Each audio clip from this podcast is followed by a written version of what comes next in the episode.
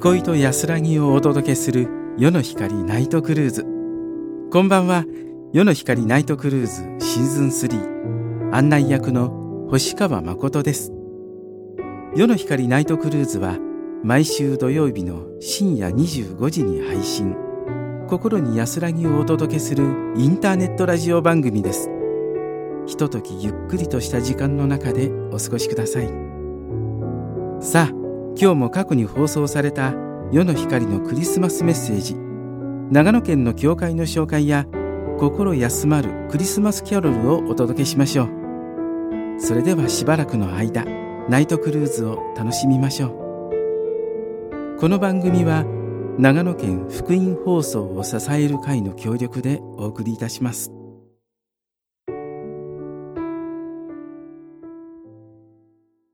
それではバイブルメッセージのコーナーです。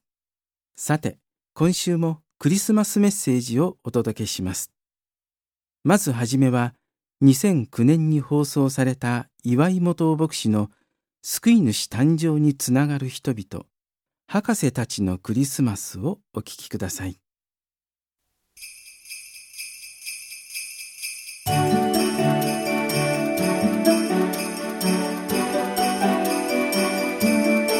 世の光の時間です。お元気ですか？岩井元です？クリスマスはキリストの誕生日だと多くの人が知っています。誕生日にプレゼントをもらうのは生まれた人のはずですがクリスマスに私たちはその人を無視して自分がプレゼントを欲しいと願いまた自分の愛する人にプレゼントを送ります。でも本当にそれを受けるべき方はどなたなのでしょうか？クリスマスの出来事に東方の博士たちが登場します。当時の旅の状況からして、博士たちの人数は、しもべを含めると数十名だったと考えられています。星の研究をしていた彼らは、救い主の誕生を示す星を発見し、その救い主、またユダヤの王を礼拝するために、多くの犠牲をも厭わずに旅に出たのです。約一年の旅だったのではないかと考えられています。それは誕生した誠の王、救い主に贈り物を届けるための旅でした。旧約聖書の三箇所という預言書から王の誕生がベツレヘムだとわかると、博士たちはそこに向かいました。聖書はこう記しています。すると見よ、東方で見た星が彼らを先導し、ついに幼子のおられるところまで進んでいき、その上にとどまった。その星を見て彼らはこの上もなく喜んだ。そしてその家に入って母マリアと共におられる幼子を見、ひれ伏して拝んだ。そして宝の箱を開けて黄金、入香、没薬を贈り物として捧げた。マタイの福音書2章9節から11節博士たちは救い主の誕生に自分たちの持つ宝を捧げ、心から礼拝するために大きな犠牲を払って旅をしました。彼らは何を置いてもその方を礼拝し、捧げ物をしたいと思ったのです。あなたはいかがでしょうか？救い主の誕生を自分のためにと受け止め、喜んで犠牲を払い、心からの礼拝を捧げるのでしょうか？それとも自分の願いを求め、それが叶わないと失望したり、救い主を否定したりするのでしょうか？救い主の誕生は、すべての人の人生へのチャレンジです。そこで、誠の礼拝に向かおうとする者と、自分の願いを追求する者とに分かれるのです。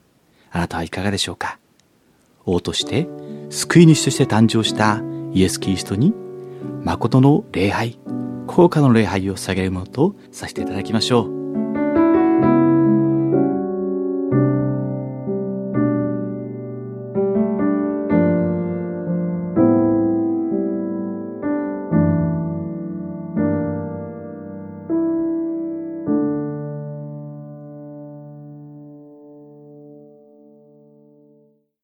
それではここで長野県の教会の紹介です。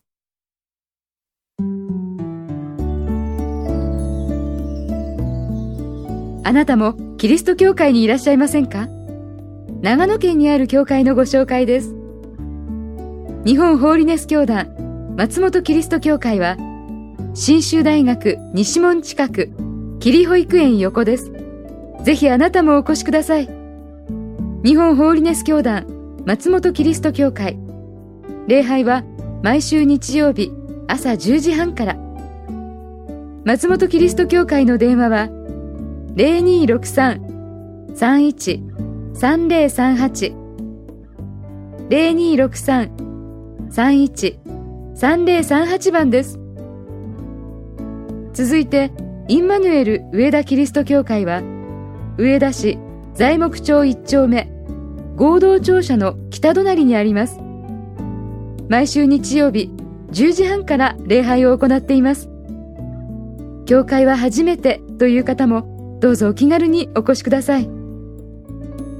インマヌエル上田キリスト教会の電話は0268-23-2962 0268-23-2962番です。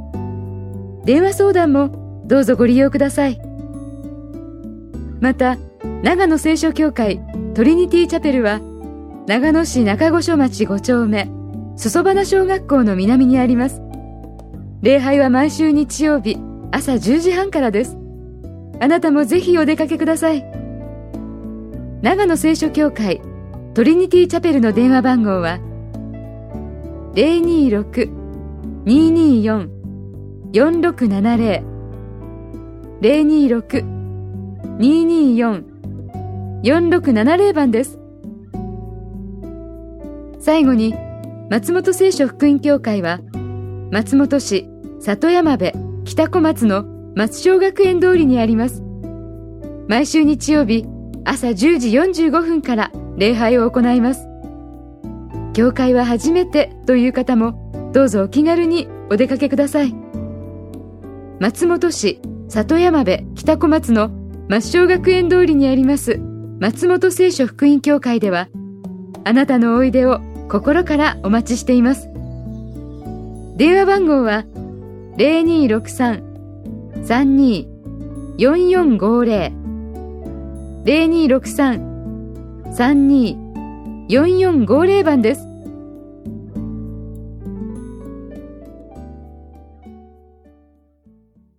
続いてバイブルメッセージをお聞きいただきましょう。2009年に放送された村上信道牧師のメッセージ「救い主誕生につながる人々」マリアをお聞きください。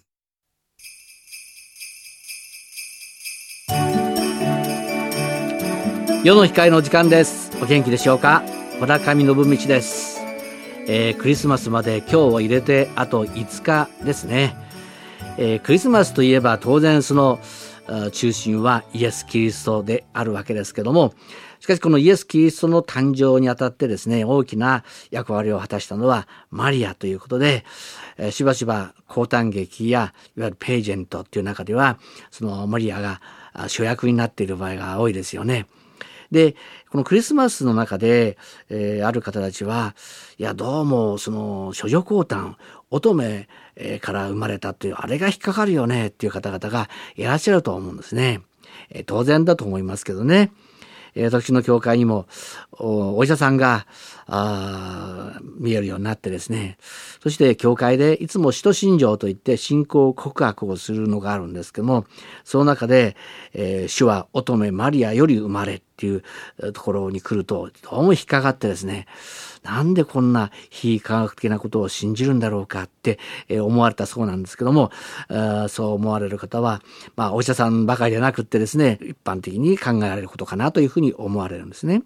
でも、もしも救い主が、え、乙女から生まれなかったら、処女降誕としてこの地上に生を受けたのでなかったら、むしろ救い主足り得なかったということなんですね。えー、誰でもあみんなアダムとエヴァの子孫ですから、アダムとエヴァの遺伝子を持っている。アダムとエヴァの遺伝子っていうのは、神に背いて罪を犯してしまった罪人としての遺伝子を人間は持っていて、その中から生まれたものであるならば、えー、罪なき者しか人間の罪を償ったり、あがなったりできないわけですから、同じように罪を持った者がそのような救い主となることはできないわけですよね。ですから、この使徒信条という信仰告白の中にも、主は精霊によりて宿りっていう言葉があるんですね。で聖書の中でも、見つかりたちが精霊によってあなたの中に男の子が宿るのだ。だから、その方は聖なるものであり、神の子なんだって書いてあるんですね。普通の遺伝子を持ったものではなくって、精霊、神の霊によって身ごもった、そのものであるからこそ聖なるものであり、神の子足りうるのであって、だから人間の罪をあがなうことができる、償うことができる、救い主足りうるのだということなんですね。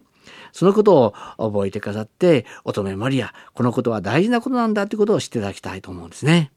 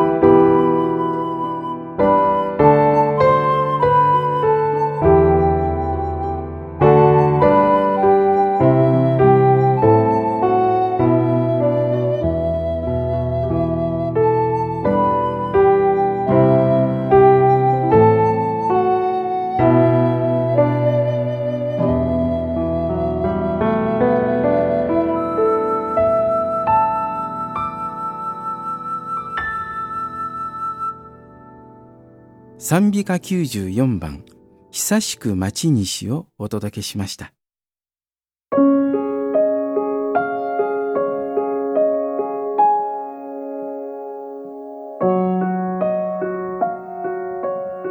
夜の光ナイトクルーズいかがでしたか？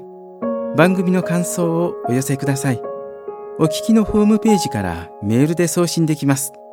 またお便りの宛先は「郵便番号390-0806松本市目鳥羽2-4-4世の光の係まで。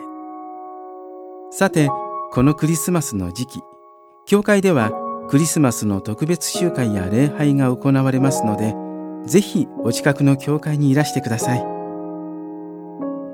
それでは最後にもう一つクリスマスメッセージをお聞きいただきながらお別れです。2005年に放送された羽鳥明牧師のマリアの賛歌をお聴きください。夜の光ナイトクルーズ。お相手は星川誠でした。それではまた来週。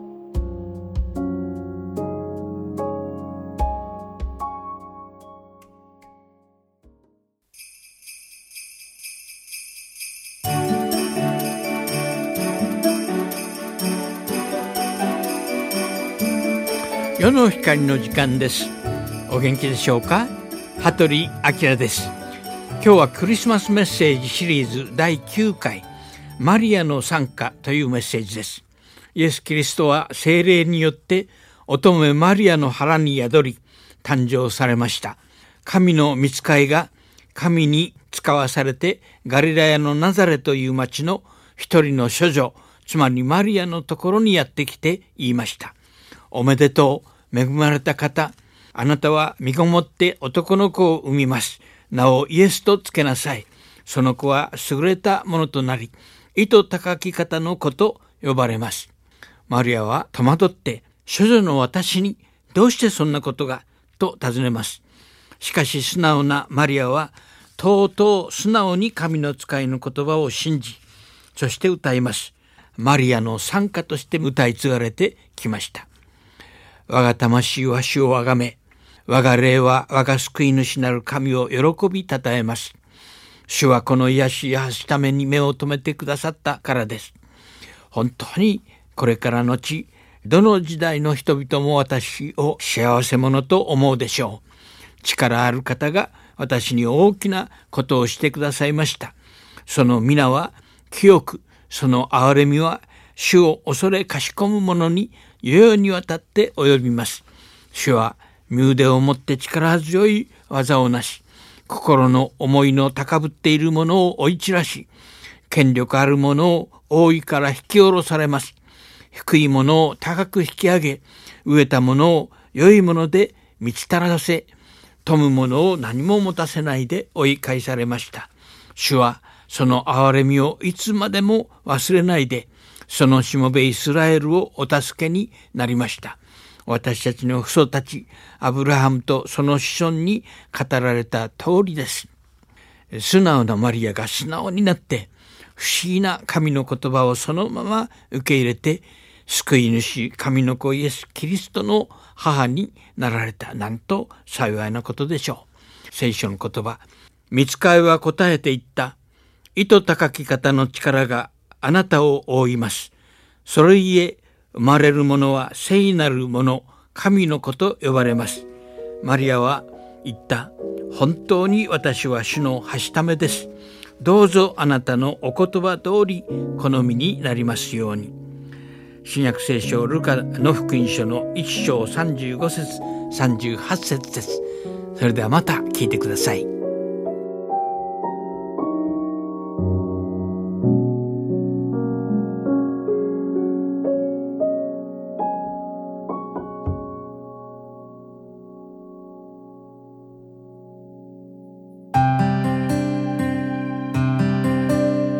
光ナイトクルーズこの番組は長野県福井放送を支える会の協力でお送りしました。